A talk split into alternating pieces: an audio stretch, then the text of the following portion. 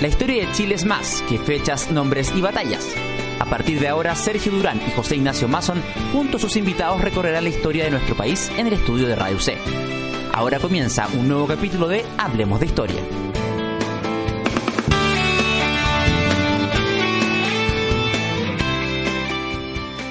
Hola amigos de Radio C, de que bien, bienvenidos a otro capítulo de Hablemos de Historia, capítulo ciento y algo. Ya vamos rumbo a los 110 capítulos o por ahí vamos de Hablemos de Historia. Han pasado por acá historiadores nacionales, algunos extranjeros, muchos temas, más de 100 temas.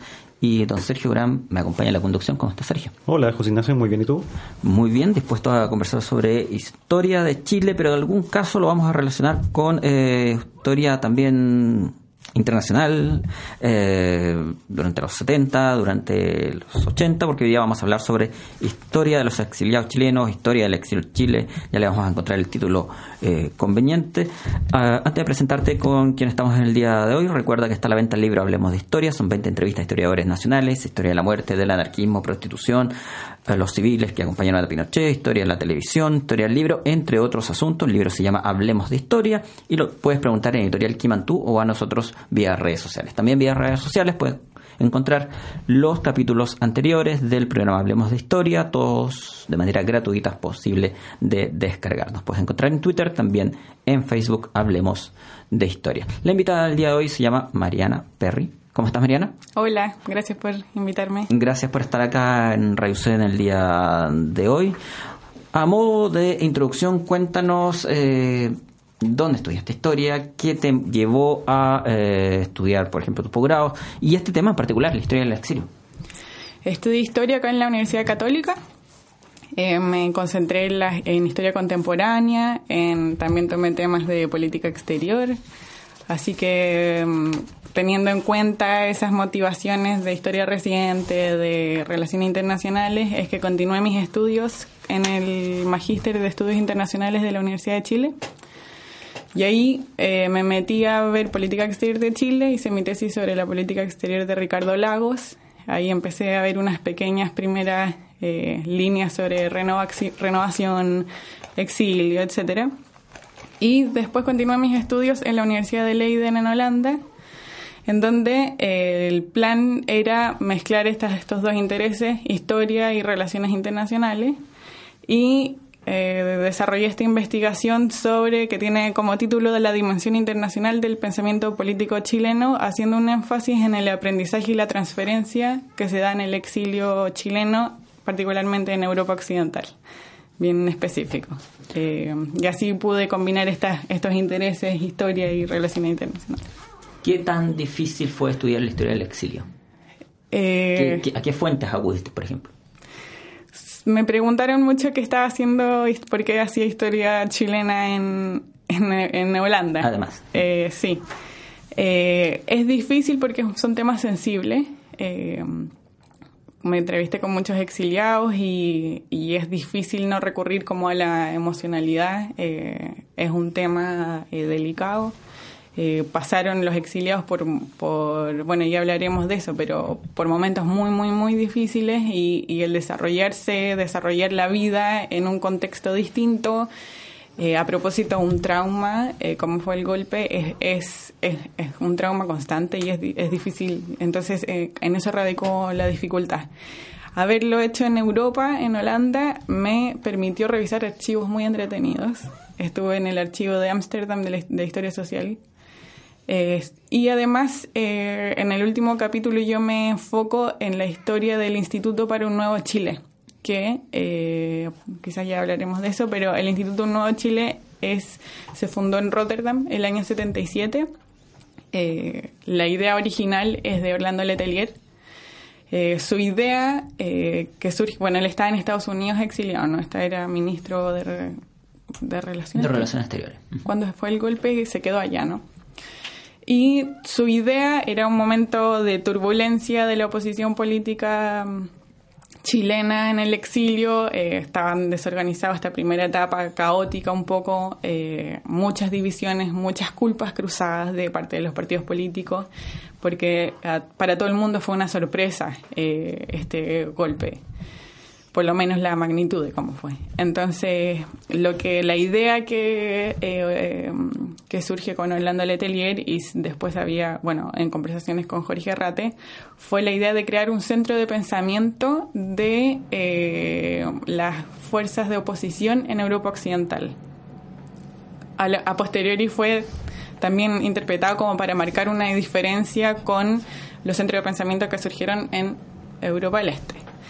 Entonces, Orlando Letelier el año 76, en agosto, eh, parte por un tour europeo eh, hablar con muchos gobiernos socialdemócratas que estaban en, el poder. Eh, va, a Suecia, va, hace un tour más o menos para recaudar fondos para la creación de este instituto y va a Holanda. En Holanda se entrevista con el ministro de Cooperación al Desarrollo, Jan Pronk, quien ah, desde antes de esta reunión estaba, era muy protagonista en la defensa de la causa chilena, había estado en Chile en el año 72 en la reunión de la UNTAC eh, y estaba que escribía muchos artículos y era como muy eh, comprometido con la causa chilena, entonces era, era muy importante su, su rol en esto. Y también se junta hablando Letelier con André van der Lau, alcalde de Rotterdam, que también que una, una historia interesante es que Andrés van der Lau, miembro del Partido de los Trabajadores Holandeses, como eh, parte de la Internacional Socialista, una semana después del golpe viaja a Chile para constatar de primera mano lo que estaba pasando, la violencia, etcétera, y eh, va con, un, con esta delegación a ponerle flores a la tumba de Allende que estaba en el cementerio de, en Valparaíso. Y en esa instancia, eh, esto todo filmado, ¿no? Eh, Fuerzas Armadas chilenas los retienen y los, eh, y los apuntan con pistolas, qué sé yo, y los retienen por dos horas y le quitan los equipos. Después se lo devuelven, etcétera. Pero este Andrés van der Lau vuelve a Holanda y cuenta toda esta experiencia, como de lo que él llama primera mano de la violencia del régimen. Entonces se volvió también súper protagonista en la eh, en la defensa de la causa democrática chilena y por lo tanto Holanda eh, se perfila como un país súper, eh, o sea, que recibió muy bien a, los exiliados políticos y apoyó mucho esta causa. Entonces, en este contexto es que se funda este instituto. que bueno, un, un mes después Orlando Letelier vuelve a Washington y, y sufre el atentado, ¿no? Entonces, la gente en Holanda con la que había conversado se siente heredera de esta, o sea, es como la obligación un poco de, seguir adelante con este instituto y eh, junto con Arrate y gente de distintos partidos, y eso es lo interesante, eh, fundan este instituto en Rotterdam. Instituto que después de la división del PS, eh, especialmente, se va a transformar como en el como el representante de las ideas de la renovación y de la conformación de, junto con otros centros de pensamiento de, en Roma está Chile de América, pero se transforma como un referente de las ideas de renovación en, la, en el exilio chileno. ¿Qué entendiste tú en tu investigación por exilio? La primera pregunta que, que, te hago, ya entrando un poco en el fondo del asunto, ¿qué podemos entender por exilio? Y si nos puedes contar algo eh, de momentos importantes de la historia en general eh, sobre exilio. ¿Era algo nuevo? ¿Es algo que se dio desde la antigüedad? ¿Se dio, no sé, en la Edad Media, en la época contemporánea, moderna? ¿Podríamos situar su origen en alguna parte?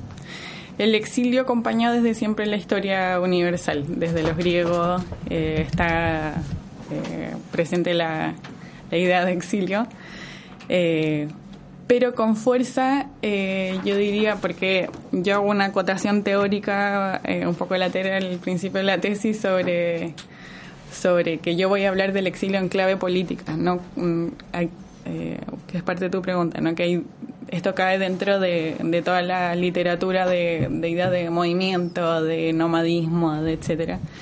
Pero el exilio en clave política es un, es un, tipo de movimiento muy particular.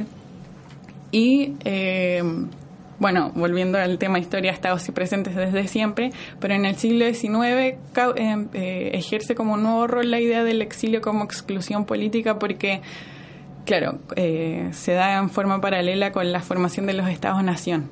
Entonces, el exilio eh, forma parte como de un tipo de exclusión política, de anular al oponente eh, que, de tu esfera de influencia, y por su lado, el exiliado toma la idea del exilio como una oportunidad para eh, esparcir su activismo político eh, en el exterior. Entonces aquí entra una interesante tensión entre las ideas de exilio, de Estado y de identidad nacional. O de, en el fondo se plantea la pregunta quién, quién se arroja eh, la legitimidad de hablar de, de, lealtad a la nación, el que te echa o el echado, en el fondo, el exiliado. Eh, hay un libro muy interesante de Yossi Shain que habla de la frontera, la lealtad de la nación, dice que los exiliados se llevan con, consigo la, la lealtad y la reclaman reclaman su nacionalismo eh, tanto como el que eh, expulsa, que quiere determinar eh, cuáles son las, las características de la lealtad nacional desde su propia fe. Entonces, claro, ahí están siglo XIX en América Latina está lleno de historias de padres de las patrias exiliados que están Sucre, Bolívar, que van, que están por América Latina o por distintas partes del mundo eh, haciendo activismo político en condición de exiliado. ¿Tú haces alguna distinción entre exilio y autoexilio, entendiendo el primero como alguien que fue expulsado a la fuerza de eh, un país por el régimen de turno, con respecto a aquel que escapa, huye, eh, justamente para no sufrir represión? ¿O para ti es, lo, lo, mismo y una diferenciación? Eh, en la literatura existe una diferenciación eh, bien particular sobre qué se entiende por exilio, está estipulado en definiciones de Naciones Unidas, etcétera, pero en el fondo lo que lo que determina el exilio en términos políticos es eh, primero la que escapa tu voluntad tanto a la partida del país como a la vuelta, que en ese caso sería lo del autoexilio, caería dentro, dentro de esa de esa definición, porque después pasó mucho que si bien no eras exiliado, no encontrabas trabajo acá en Chile por tus afiliaciones políticas y bueno, se tenían que ir. Pero en el caso del exilio político, eh, que es parte como de, todo el proceso traumático, ¿no? Que te vas sin aviso, sin poder despedirte, sin hacer como estos lutos de despedida y no puedes volver. Y uh, encontré una, una definición muy interesante de Ana Arendt que justamente para el caso de los exiliados políticos, además de eh, que no que te obligan a irte, que te obligan a no volver en el fondo, es que te cortan eh, la participación política. Y para Ana Arendt esa es una violación a un derecho fundamental, incluso más que el derecho a la libertad o el derecho a eh, de otros derechos básicos, porque esa posibilidad de, participar políticamente y que tus reflexiones políticas importen en un determinado espacio geográfico es, eh, es determinante en el fondo para, para, para los exiliados en clave política. Y eso hace que, eh, como lo, lo, introduzco en la tesis, si has sido exiliado por, por temas políticos, es muy probable que continúes activamente político en el exilio, en el fondo porque tu idea es crear las condiciones que posibiliten tu regreso. Eh, avanzando hacia una caracterización general del exilio chileno, eh, quería preguntarte por bueno los datos gruesos para que nos vayamos haciendo una idea. Eh, ¿Cuándo parte exactamente el exilio este que encontramos entre 73 y 90? ¿De cuánta gente estamos hablando? ¿Cuál era el perfil de estos exiliados? Porque no corresponden ciertamente a toda la oposición a la dictadura. Y algunos destinos, los más importantes. En términos de cifra, es una respuesta difícil para dar, porque mm, el exilio no fue un proceso ordenado. Eh, de hecho, todas las personas, todos los académicos que trabajan el tema, eh, como que plantean esta dificultad para saber números exactos, porque eh, no todos fueron por procedimientos como regulares, por avión, etcétera, sino que muchos escaparon a países vecinos. Entonces es difícil la cifra. Eh, leído mucho que alrededor de 250.000 personas salieron al exilio, pero Carmen no buena, que ha trabajado mucho el tema, habla de hasta de 400.000 entre el 73 y el 80. Por eso es difícil hablar del exilio. Y también muchos hubo también asilos en, en embajadas y, y, no siempre se supo que se salían, entonces es difícil. Eh, hablar de eso. Acá tengo un torpedo. Difícil cuantificar, eh, cuantificar la, magnitud del sí. número. Ahora, el exilio chileno tiene eh, particularidades que lo hacen, que lo diferencian con otras comunidades de exilios chilenos, para contestar tu pregunta, Sergio. Y es que, eh, de partida, el momento político chileno en los años 70 era altamente politizado. De hecho, hay registros que en 1973 el 80% del electorado está inscrito. Por lo tanto, eh, había una incorporación de distintos estratos sociales en la política. Por lo tanto, el exilio eh, de, Chile, de la comunidad chilena primero eh, estaba caracterizado por, como por, una amplia gama de, la sociedad. segundo, la manera en que se desarrolló el exilio, a diferencia, por ejemplo, de Argentina. En el caso de Chile, fue masivo y como gran números en, en oleadas únicas. Es decir, eh, el, el, tema del exilio partió eh, desde muy fue una de las medidas principales, o sea, que de, las primeras medidas que tomó el régimen para anular oposición, pero en el año 74 con el programa de liberación de detenidos políticos donde Pinochet dice ante la represión internacional de, de derechos humanos, etcétera, dice que muchos que están presos pueden salir del exilio. Entonces, eso son grandes oleadas a diferencia, por ejemplo, de Argentina, que se fueron dando como tres oleadas distintas de exilio. Entonces, eh, habían generaciones de exiliados. Entonces, eso también marcó eh, que de, la noche a la mañana habían comunidades grandes, muy politizadas, de chilenos en el exilio. Además, eh, se exiliaron estructuras partidarias completas, en algunos casos más que otros. En el Partido Socialista, por ejemplo, se, se, se, exiliaron estructuras como Chile tenía un, sistema de partidos políticos muy ordenado, muy organizado, muy claros y, eran y estaban muy eh, organizados jerárquicamente, etcétera. Era, eran eh, bien organizados, valga la, la repetición. Entonces se fueron estructuras completas que se mantuvieron en el exilio y finalmente, a diferencia, pongo el caso de Nueva Argentina, la recepción de la causa en chilena en yo, yo me concentré en Europa Occidental, fue muy positiva. Eh, esto se acompañó de un contexto internacional en donde se da como eh, está la nueva izquierda, post 68 París, como que había una sensibilidad en los además como te había mencionado antes, había muchos eh, gobiernos socialistas y socialdemócratas en, en, en el poder en este periodo. Entonces, era desde el gobierno eh, recepciones muy positivas. Entonces, eh, lo que no pasó, por ejemplo, en Argentina, como les comentaba, porque entrevisté a muchos holandeses, en, en, mi caso, sobre por qué la diferencia, por qué también a los chilenos y otros no, porque no se entendía bien la política argentina no quedaba claro a quiénes, a estaban recibiendo, de qué lado venían. En cambio, Chile tenía un, un, sistema de partidos políticos muy reflejo de los partidos políticos en Europa. Habían socialistas, habían demócratas, habían liberales. Era muy fácil relacionarse y, y como entender quién era quién. Entonces era, era más fácil para los europeos empatizar eh, con eh, lo que había pasado. Además que este, era para todos no era, o sea, para todas las personas con las que hablé, ¿no? De, generalmente de partidos socialistas del trabajo, etcétera, era muy claro que era un presidente democráticamente elegido que había sido derrocado mediante el uso de la fuerza, no, no había como matices, entonces no, no, no era, no había gran discusión, por supuesto que había que ayudarlo. Entonces, eso, eh, esa era más o menos lo que determinó las comunidades chilenas en el exilio y cómo se diferencia de, otras latinoamericanas. ¿Existía algún tipo de conducto regular que le diera al menos la apariencia de legalidad a esto o simplemente te toman, te suben a un avión y te mandan fuera?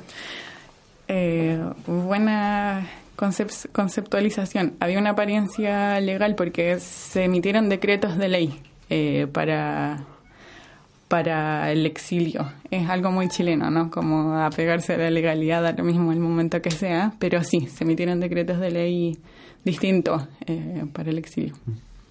Eh, quiero volver solamente con una pregunta al punto anterior. En contraste, supongo, realizando algo de, historia de Chile anterior al 73, casos de gobiernos chilenos que hayan eh, tomado esta ¿cómo llamamos? Doctrina, posesión, eh, reglamento, de exiliar a algún grupo determinado de, la población o fue algo nuevo? No, eh, lo nuevo fue la masividad. Eh, eso sí, de todas maneras fue nuevo, pero no es nuevo ni en Chile ni en el resto de América Latina. Eh, recordar eh, la ley maldita, ¿no? La ley de defensa de la democracia del año 48 del gobierno González Videla que hizo que fuese ilegal el Partido Comunista, el que en ese momento estaba en el gobierno, y se exilió muchos comunistas eh, y simpatizantes. Eh, no, era, no es algo nuevo, bueno, también se exilió a Alessandri en su momento, eh, se venía usando el tema, es la masividad, con que se utiliza la, la, la exclusión política como mecanismo de anulación de la oposición. Eso es algo nuevo, fue algo nuevo. Cuando uno piensa exiliado, tú algo ya nos mencionaste, piensa principalmente en Europa. Eh, pero eh, y probablemente que tú puedas aclararlo no debido a que en el resto del continente subcontinente latinoamericano también sí había dictaduras del mismo tenor de la misma ideología postura mm. eh, como queramos llamarle que la existente en Chile a partir del 73 es es así la situación cuál era por ejemplo la situación que había en ese momento en Uruguay o, en Argentina. ¿También había dictaduras? Sí, había, fue una ola en América Latina de dictadura, eh, de golpes de Estado y de dictadura. Eh, habían, eh, bueno, en Uruguay fue el 73, igual que en Chile, en Argentina fue el 76. Antes está el caso brasilero, que del 64, que también constituía una comunidad relativamente importante en, en el exterior. Eh, eh, así que no, no fue, o sea, no fue algo nuevo y estaba sucediendo. Eh, de hecho, pasó que muchos chilenos se fueron, tú me habías preguntado sobre los destinos, ahora vuelvo. Pasó que muchos chilenos fue, se fueron exiliados a Argentina y después volvieron a tuvir, repetir el trauma, ¿no? De, en el año 76 volver a irse. Lo mismo, bueno, los mismos brasileros, en el año 64 muchos brasileros se vinieron a Chile por encontrar que Chile en el año 64 era como un paraíso democrático en comparación con En comparación, entonces se vinieron muchos intelectuales eh, brasileros a participar también interesados del proyecto de la Unidad Popular. Eh, bueno, eh, se vinieron a participar activa y políticamente, que también tuvieron que partir al exilio repitiendo de nuevo los traumas. El exilio eh, varió, varió, volviendo a tu pregunta, eh, varió políticamente, es decir, yo, yo me no traté todo el exilio, y un exilio económico súper importante, yo, yo me enfoqué en el político. El Partido Comunista se fue eh, principalmente a la Unión Soviética, Cuba y a China. No, perdón, a Cuba, China no lo estudié y creo que no llegó mucho para allá. Eh, el Partido Socialista se fue también a Berlín Oriental, se fue a Suecia, Dinamarca, los países escandinavos y también Europa Occidental, eh, Madrid, París, bueno, Holanda, el caso que yo más conozco. Eh, la democracia cristiana, que en un principio no partió el exilio, pero después, cuando pasa la oposición, sí, en menor medida, se van a Italia, junto con la izquierda cristiana y los mapus. Y eso en términos de Europa. Eh, Venezuela recibió también muchos demócratas cristianos, socialistas. México también fue un destino muy importante. Eh, esos serían los principales. Eh, con respecto a China, solamente te, agrego un punto que conversaba hace 10 días atrás con un historiador que está haciendo un estudio sobre la relación entre China y, y Chile durante los 17 años de dictadura y decía que la relación era harto buena eh, y ponía como ejemplo eh, la FISA que existía en Chile eh, durante los años 80 y que el pabellón más grande era de China, porque China tenía muy buenas relaciones comerciales con... Entonces se daba hasta... Con el régimen. con el régimen de, Pinochet, se daba cosa bastante singular que un régimen comunista de todas formas apoyase en términos económicos en este punto a, un gobierno militar chileno. Eso es súper interesante porque, bueno, no lo traté en mi tesis, pero una de las, de las iniciativas que tomaron las, las las comunidades chilenas en el exilio y las redes de solidaridad que se gestaron alrededor eh, de esto fue tratar de boicotear de, de manera eh, comercial económica a Chile. Boicot que al final no fue tan tan radical porque al final los, intercambios comerciales siempre van a pesar sobre otras preocupaciones, pero sí, sí hubo eh, iniciativas de esa manera.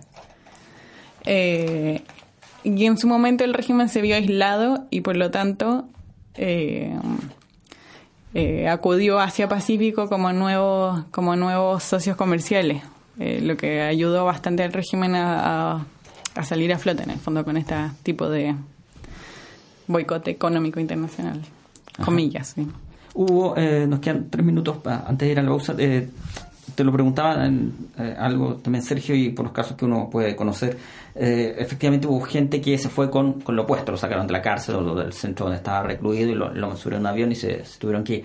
Pero está esta ¿cómo le llamamos? Esta contrapropaganda de parte del régimen y los adherentes al régimen de, Pinochet ya hablaban de la beca Augusto Pinochet, mm. eh, refiriéndose a, por ejemplo, gente que, más bien de la, así, de la LID o gente con un estatus económico más alto, que se fue no con lo opuesto, se fue, logró sacar parte de su dinero, logró tal vez vender alguna propiedad y además ah, teníamos una buena red de contacto fuera. ¿Notaste tú casos eh, de gente que sí se fue como en esas mejores, entre comillas, condiciones? ¿O la gran mayoría simplemente se fue con lo opuesto y con lo que había? Eh, sí, como te contaba, eh, la particularidad de la comunidad chilena en el exilio es que habían de todos los estratos sociales en el exilio, desde gente acomodada a trabajadores. pero esa como discurso de por parte del régimen es de lo que te comentaba antes sobre quién se arroga la, legitimidad de determinar cuál es la identidad nacional correcta. Entonces, esa, esas narraciones que se construyen como del exilio dorado, qué sé yo, son, forman parte de esta idea del régimen de facto, en el fondo, en reconstituir eh, la lealtad nacional de acuerdo a sus propias eh, nociones. Por lo tanto, por eso las críticas de se fueron a servir intereses extranjeros, etcétera, como parte, eh, viene de eso, como de, de, su necesidad de legitimidad, es legitimar lo que ellos entienden por la nacionalidad chilena. Entonces, por eso estas acusaciones, ¿no? Y la otra parte de la pregunta, claro, muchos se fueron eh, con lo opuesto y, otros con situaciones más acomodadas y algunos lograron tener, o sea, muchos se fueron a estudiar efectivamente en, Inglaterra. En vez de eh, dar fondos para apoyar la comunidad chilena eh, como directamente, lo que se hizo fue dar becas de estudio. A exiliados. A exiliados chilenos. Entonces muchos exiliados chilenos en Inglaterra, por ejemplo, estudiaron estudiaron posgrados, etcétera. Por lo tanto, de ahí supongo que viene la beca, la idea de beca. Lo que decía, sí, por tirar de régimen con respecto a la beca, entre comillas, Augusto, Augusto Pinochet. Pero sí, claro, muchos de los entrevistados me contaban que por años estuvieron viviendo con las maletas hechas en el exilio. Es decir, se, claro, se fueron con una maleta con lo opuesto y con esta idea siempre eh, eh, de que iba a ser corto de que esto no iba a durar mucho, de que esto no, no era propio de la historia chilena, entonces esto se iba a acabar pronto y... Iban a retornar al país. iban a retornar. Mm. Estás escuchando Radio Cedes, que suenan bien, otro capítulo de Hablemos de Historia. Hoy hablamos sobre historia de los exiliados chilenos. Nos vamos a ir un corte. Recuerda que están los capítulos anteriores disponibles para descargar y escuchar gratuita y también el libro Hablemos de Historia, Pregunta Editorial que mantuvo a nosotros en redes sociales. Un corte y volvemos acá en Radio C, Ideas que suenan bien. Cada vez queda menos para el fin de semestre y nuestras ansiadas vacaciones. Por eso, no hay mejor momento que este para acompañar tus últimas pruebas y exámenes con la mejor programación de Radio C. De lunes a viernes, la radio de tu universidad suena a través de radioc.cl.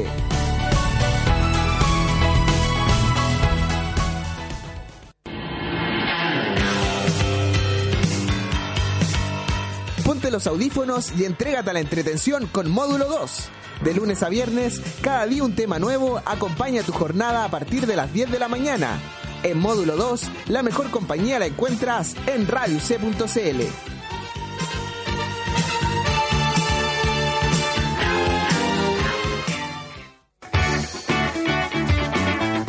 Encajar en la universidad ya no es tarea difícil, porque todos los miércoles los novatos se toman el estudio.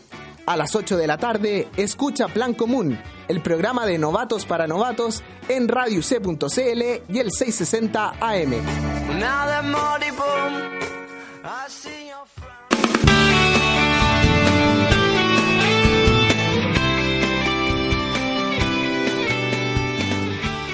Hemos vuelto a 660 en amplitud modular, rayuc.cl, también descargable en podcast, otro capítulo de Hablemos de Historia.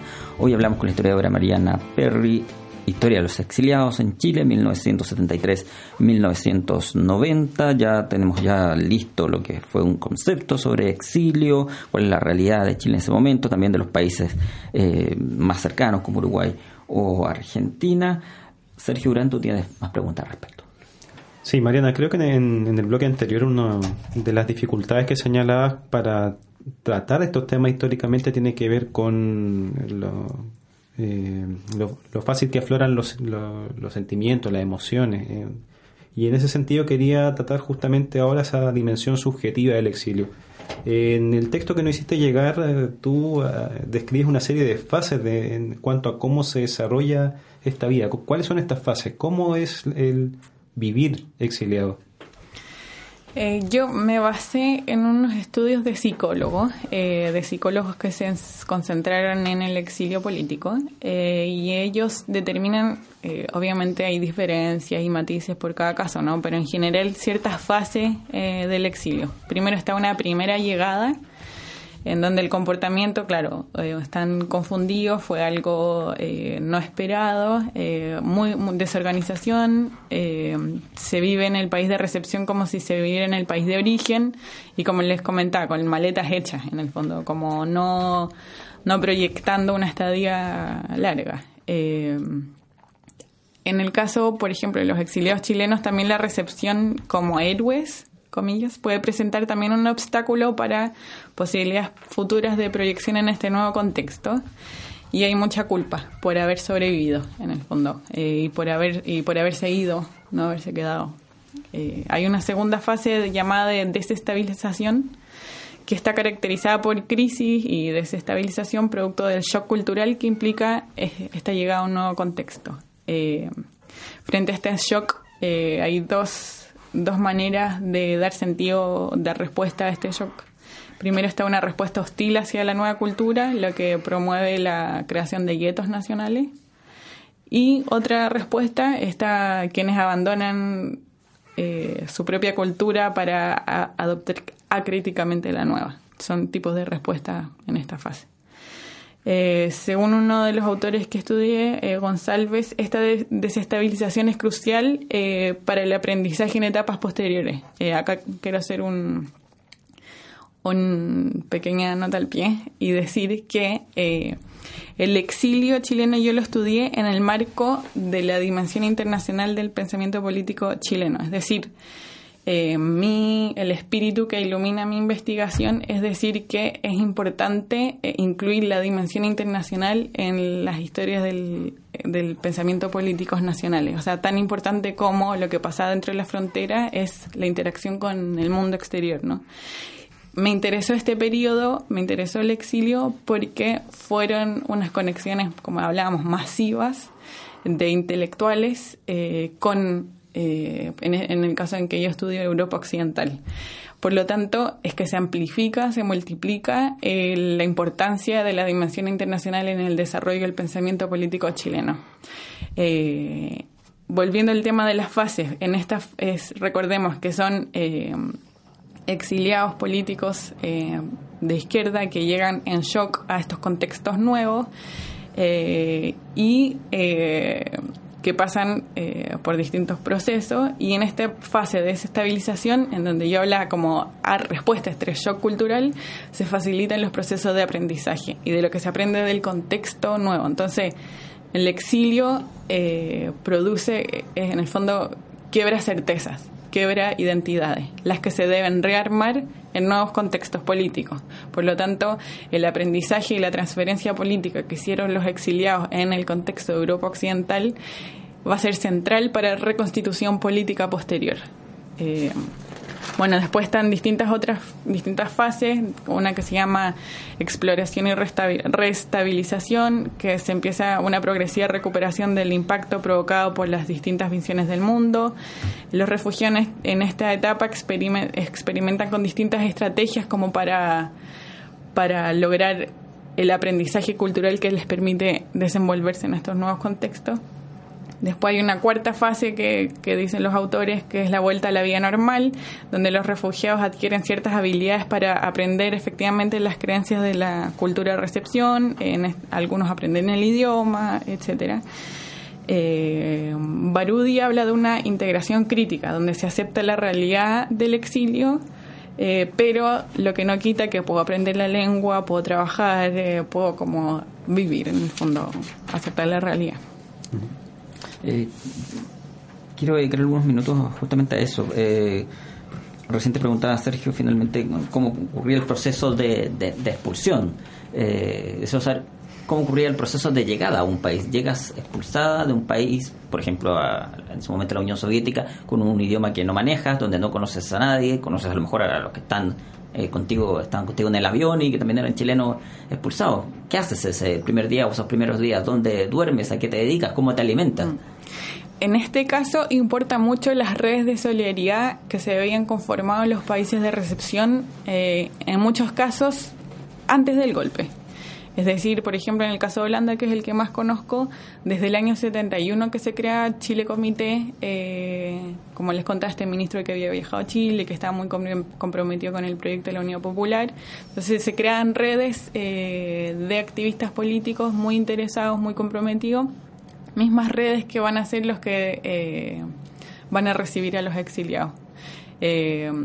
Eso por un lado, la sociedad civil. Por otro lado, como les contaba, el sistema partidista político chileno, que estaba muy estructurado y muy reflejado con los sistemas políticos partidistas en, el resto del mundo, o por lo menos en Europa Occidental, tenían partidos políticos hermanos que también actuaron como de mm, eh, anfitriones. Eh, eh, en el caso, o sea, muchas veces pasó, claro, estructuras partidarias, entonces yo, yo te recibo en mi casa, eh, eh, te, habían ciertas como los gobiernos nacionales en el caso de Inglaterra, en Holanda, eh, dieron inicialmente becas para aprender los idiomas, si es que no lo sabías, eh, había cierta, una cierta estructura bien no tan organizada porque no había sido, fue algo sorpresivo, ¿no? Pero una cierta, cierta estructura que te da como lo básico para empezar y, y, empezar a, organizarse.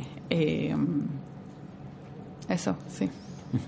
Eh, ¿Desde cuándo notas tú eh, que empiezan a, organizarse en términos políticos los exiliados? Poder hacer reuniones, hablar sobre lo que había pasado, eh, hablar de política, informarse de, lo que estaba pasando en Chile, eh, reagruparse, armar corrientes dentro de, los partidos. ¿Fue algo que se quiso dar desde el comienzo o la verdad que fue un tema muy secundario en vistas que eh, lo primero era eh, ambientarse al país, aprender el idioma, saber esta nueva realidad?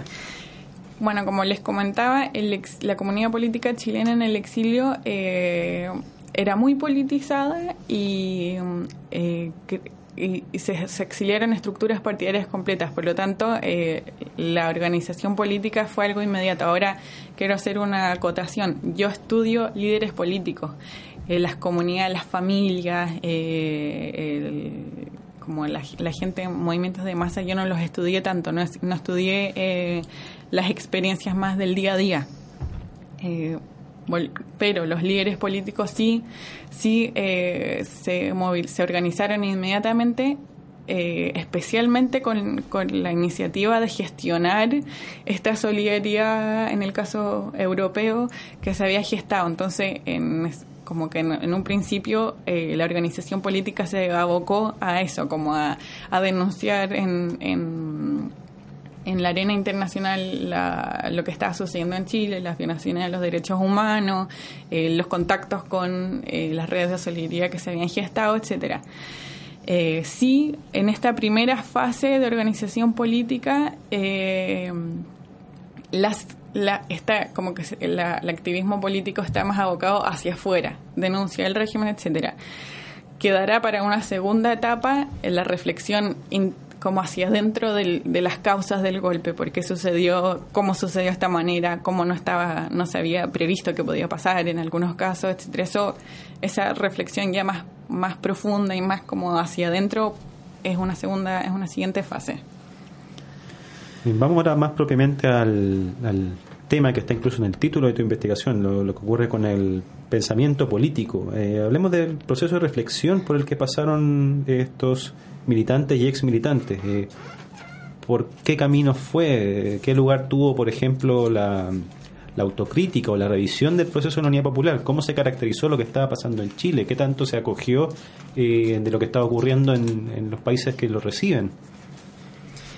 Las primeras discusiones después del golpe eh, mantenían las, la sobreideologización que se, que se había vivido durante el periodo de la Unidad Popular. Eh, eh, las explicaciones inmediatas que se, que se consideraban se atribuía principalmente a factores externos, la causa del, del golpe militar la culpa a Estados Unidos, el bloqueo a Estados Unidos, la intervención de la CIA.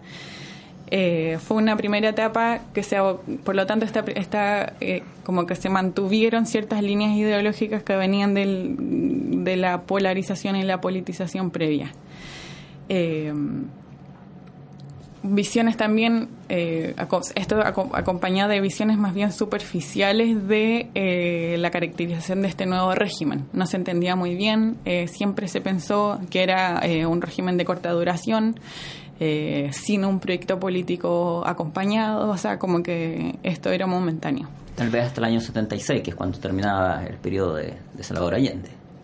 Muchos pensaron que ahí justamente iba a terminar el, gobierno de Pinochet. Sí, eh, además sí, se pensaba que, que, que esto era solo eh, un evento para después volver a llamar elecciones, mm. porque esta era la tradición chilena, era muy republicana, muy institucional, etcétera.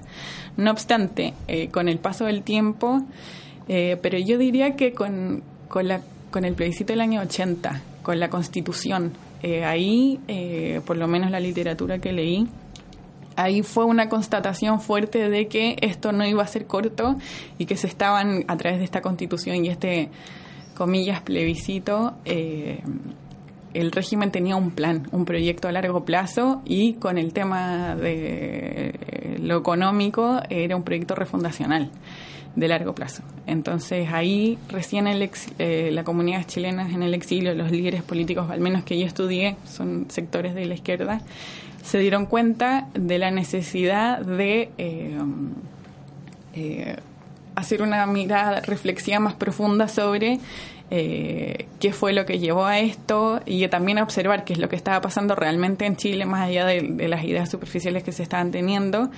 Y ahí Patricio Silva, Garretón, hablan de este cambio, lo caracterizan con el cambio de hablar de derrota hacia el cambio de hablar de fracaso es una, es una diferencia importante porque la derrota es eh, por culpa de otros, ¿no? Externos, Estados Unidos, CIA, el, el imperio, qué sé yo. Al hablar de fracasos está también eh, se, se, habla de una autocrítica. Se habla quizás algo hicimos mal o algo nos equivocamos. Y esa es la reflexión que hace que eh, varios terremotos políticos en el exilio por parte de los partidos políticos, como cuando se abocan a decir, bueno, ¿en qué nos equivocamos? ¿Por qué se dio? Eh, ¿Cómo nos reorganizamos para eh, seguir con el activismo político de los exiliados, ¿no? de crear una oposición unida, de, plantear nuevas alianzas, nuevas estrategias. y ahí empiezan a florecer distintos temas que, por ejemplo, en el caso del Partido Socialista, eh, venían gestándose de antes, ¿no? Como ciertas tensiones entre socialismo, democracia, eh, que se vivieron a full durante la Unidad Popular, ahora vuelven a emerger. Bueno, la democracia era un fin último, era un medio para conseguir otro fin.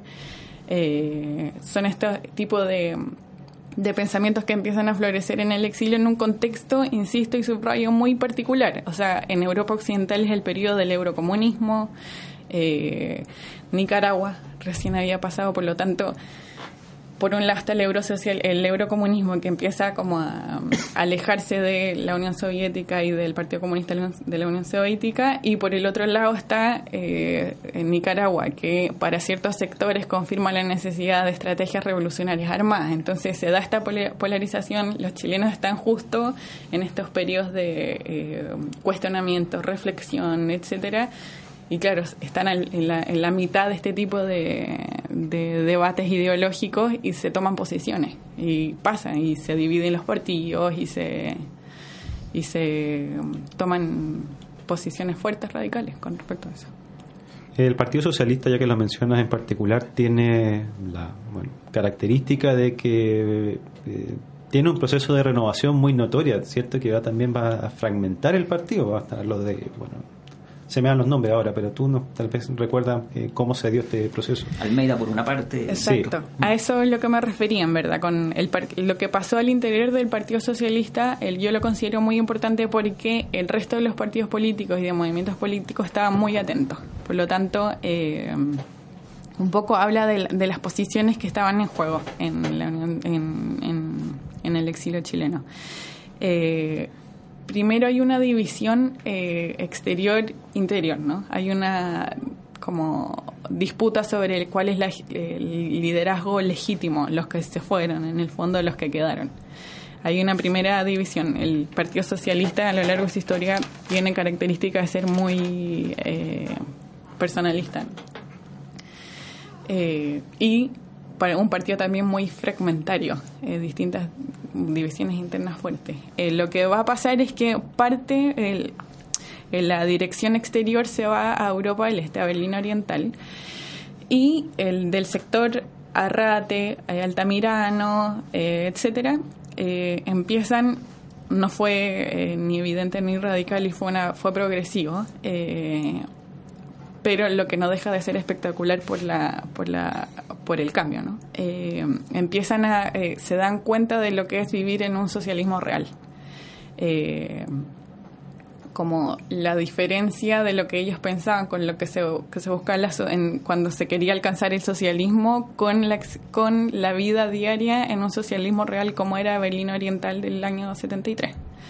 Eh, la falta de derechos, o sea, la falta de libertades, de libertad de prensa, de libertad para hablar política, eh, empezó a gestar, a generar esta reflexión en estos líderes políticos en que vieron que eh, no, era esto lo que buscaban. Eh, eso sumado a contactos con socialismo, la socialdemocracia y socialismo de Europa Occidental, lecturas del eurocomunismo, que instaron a la reflexión en este, camino, a buscar eh, eh, conciliar socialismo y democracia en el fondo. Eh, al haber experimentado la pérdida de derechos humanos, al, haber experimentado la represión en muchos casos, la, democracia como el sistema que mejor puede cautelar los derechos humanos hace como un reencantamiento con la democracia para este sector. Eh, el año 79 es un año decisivo para el Partido Socialista porque se da la división del partido entre esta, esta rama que les, que les comento, Arrate, Altamirano, etcétera, y la rama liderada por Almeida, que eh, se va a mantener más en directa relación con el Partido Socialista, o sea, con el Partido Comunista de la Unión Soviética. Eh, y con las directrices de Moscú. Moscú también había, eh, se había polarizado su, sus posiciones, como les los comentaba, con el, con el triunfo revolucionario armado en Nicaragua, etcétera, como que allí con la necesidad de plantear distancia con el eurocomunismo que se estaba dando en Italia. Por lo tanto, se pone más extremo eh, las diferencias ideológicas con la rama que se acercaba más hacia la democracia, la socialdemocracia, etcétera. Entonces se, se obliga a tomar posiciones así eh, diferenciadas sobre el específicamente sobre cuáles son las estrategias para eh, terminar con el régimen, por ejemplo. Entonces está el lado de Almeida, que comulga más por una estrategia armada, y el lado altamirano, que se va a Europa Occidental, eh, que busca la creación de una oposición oposición política desde el exilio, pero en torno a la democracia, a las a fórmulas democráticas para derribar al régimen. ¿Qué tipo de contacto había entre ese exilio y los familiares, amigos, gente que todavía había quedado acá en eh, Chile? ¿Cómo ellos expresaban sus ideas más allá de lo podía uno escuchar en Radio Moscú, por decir, un medio, Radio Francia Internacional u otro? Eh, ¿Qué posibilidades tenían estos exiliados de contactarse en esos años 80, por ejemplo, con Chile y decir, mira, hicimos esta reflexión, esto creemos que, que implementar, o creemos que lo mejor es irse a la vía armada, o seguir lo que nos está planteando el régimen? Claro, yo me enfoqué más en el, en el proceso de la renovación del sector altamirano, porque como les contaba, el Instituto para un Nuevo Chile, eh, que estaba dirigido por Arrate, que era muy de la línea altamirano, eh, eh, la manera de difundir y de hacer circular estas ideas eh, que no era fácil, ¿no? Porque ideas que también habían emergido desde el interior de Chile, o sea, en el mucha gente que se quedó eh, desde el Mapu, por ejemplo, comenzó reflexiones muy similares a inputs similares también, es decir, la represión, eh, la violación a los derechos humanos genera también esta, estos procesos reflexivos conducentes a la renovación desde el interior y que se encuentran, y ahí voy a tu pregunta, en eh, a través de escritos, escritos, circulación, circulación de de, ensayos, libros, etcétera, y también fue muy importante el desarrollo de seminarios internacionales, en donde se dio la oportunidad de personas que sí podían salir libremente del país, fuese, fueran a estos congresos internacionales eh, organizados por, la, por el exilio chileno, en donde se ponían, donde se encontraron tanto la comunidad chilena en el exilio como gente desde el interior, hablar de estos temas de renovación, atreverse a hablar de estos temas de renovación. Muy importantes fueron los que se realizaron en Chantilly, en Francia, en Aricha, Italia, eh, en donde gente que eh, hablé, hablé con algunos que fuera de las salas de Aricha no se habrían ni saludado. Eh, en Aricha, en Chantilly, se, pusieron, se pudieron poner de acuerdo y atreverse a hablar sobre alejarse de la matriz marxista, sobre revalorar el concepto de la democracia, eh, ese tipo de temáticas. Entonces, estos seminarios eh, fueron muy importantes en, en circular estas ideas que estaban sucediendo tanto al interior como al exterior. Eh, para el caso del Instituto por Nuevo Chile, que fue lo que lo estudié con más, eh, con más detención, se organizaron escuelas de verano, que fueron muy importantes para la organización de la oposición democrática en el exilio, porque, sin, porque bueno, eh, cinco de ellas fueron en Rotterdam, pero tres fueron en Mendoza. Lo que, esto fue el año a partir del 82 hasta el 89 se hicieron lo que eh, eran como 10 días de eh, cursos de distintas temáticas en donde el tema de la renovación estaba súper presente. Eh, viajaban gente de Chile o gente de distintas de otros destinos del exilio y se encontraban y se ponían a hablar de estos temas. Y en el caso cuando se, se trasladan a Mendoza, pudo viajar mucha gente de Chile, muchos jóvenes que, claro, acá cambia una generación, ¿no? Muchos jóvenes que se están empezando a, a, meter en política, viajan a Mendoza y se encuentran con estas temáticas que se están desarrollando en el exilio y en el fondo se encuentran con, con estas generaciones de exiliados que están que están eh, manejando estos temas. Entonces, a través de, de estas escuelas de verano se, se difundió, se circularon estas ideas también con mucha fuerza. Eh, hasta aquí hemos hablado fundamentalmente del Partido Socialista. Te quería preguntar ahora por el comunismo chileno en el exilio. Eh, ¿Tuvo alguna particularidad que lo distinga frente a la situación de otros partidos? ¿Y cómo se relacionó con eh, los países que estaban bajo la órbita soviética? El Comité Central del Partido Comunista partió al exilio a Moscú eh, a diferencia del Partido Socialista, no se cuestionaba la legitimidad del, del interior, que ahí estaban los líderes, eh, o sea, como legitimados por todo el partido. Eh, sí, si bien el Partido Comunista tenía más experiencia en el manejo de la clandestinidad, eh, el régimen militar fue eficiente en en perseguir a los líderes comunistas, por lo tanto quedaron mandos medios a cargo eh, de, la dirección del partido en Chile, eh, mandos medios que habían estado eh, muy, muy cercanamente viviendo la represión, por lo tanto respondiendo a la represión, los caminos políticos que el Partido Comunista estaba eligiendo eran más, más, más, más, más por, las, por las medidas violentas. El Partido Comunista en el exterior, eh, que también tenía su cúpula y sus líderes políticos, eh, se encontró, como les venía comentando, en un contexto internacional muy eh, decisivo y muy polarizante. si bien el Partido Comunista, como lo traté también, venía de una historia política, si bien muy, como muy obediente de las directrices de Moscú, también tenían una lectura chilena sobre estas directrices y por eso apoyaron gobierno de Salvador Allende en su, en su, en su estrategia democrática de, gobierno, eh, estando en el centro de mm, en el centro de la Unión Soviética, Moscú, en estos momentos de discusión en donde te obligaban a tomar posiciones más eh, más radicales frente a lo que les contaba eurocomunismo frente a Nicaragua es que el Partido Comunista eh, eh, soviético eh, influenció mucho la, los giros el giro revolucionario que tomó posteriormente el Partido Comunista.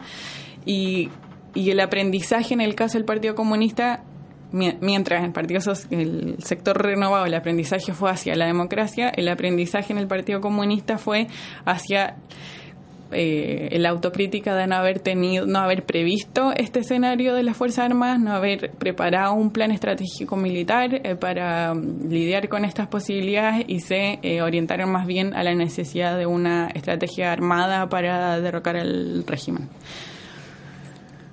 Nos quedan alrededor de 3-4 minutos de, de programa. El día de hoy hablemos de la historia. Vamos a la parte final de esta, de esta historia de los, de los exiliados cuándo, cómo, por qué vuelven. ¿Por qué primero eh, Pinochet le da la posibilidad de, volver y bajo qué condiciones? Eh, todo, bueno, eh, desde el inicio del exilio se habían estado gestando instancias de, internacionales de presión al régimen, de presión para que liberalizara ciertas políticas represivas. Y eso nunca se dejó, o sea, se, mantuvo constante. Pero la crisis económica del año 82 eh, conllevó a que se organizaran protestas nacionales eh, masivas. Eh, esto, volviendo sumado a la, a la, presión exterior, hizo que estas protestas presionaran ahora desde el interior al régimen para flexibilizar ciertas políticas. En ese sentido, el régimen flexibiliza, por un lado, la mm, las listas de las personas que no podían volver, es decir, al año 83 se empiezan a publicar listas de personas que se le autoriza la vuelta. Eh, y se, se flexibiliza también las medios de comunicación. Pueden existir, en este momento empiezan a poder eh, desarrollarse medios de comunicación de oposición y también se flexibiliza eh, el tratar a la oposición que se venía organizando como un contraparte legítimo en el fondo. Entonces, en esa circunstancia en que empiezan las oleadas de vueltas de los exiliados políticos, no todos pueden, pero muchos sí. Entonces, por ejemplo, el instituto que yo estudié, en ese, en ese contexto se viene a Chile a seguir su trabajo. En el último minuto que nos quedas, eh, ¿qué libro nos recomiendas o alguna película o algún documental, algún sitio de internet para saber más sobre la historia de los exiliados chilenos? Es, hay, un, hay páginas, eh, hay una página muy buena que se llama Exilio Chileno, creo, tal cual, eh, que tiene eh, digitalizadas muchas eh, de las revistas que se desarrollan en el exilio, que está muy bueno también porque tienen las posters de propaganda de, todos, de varios países que se desarrollaron.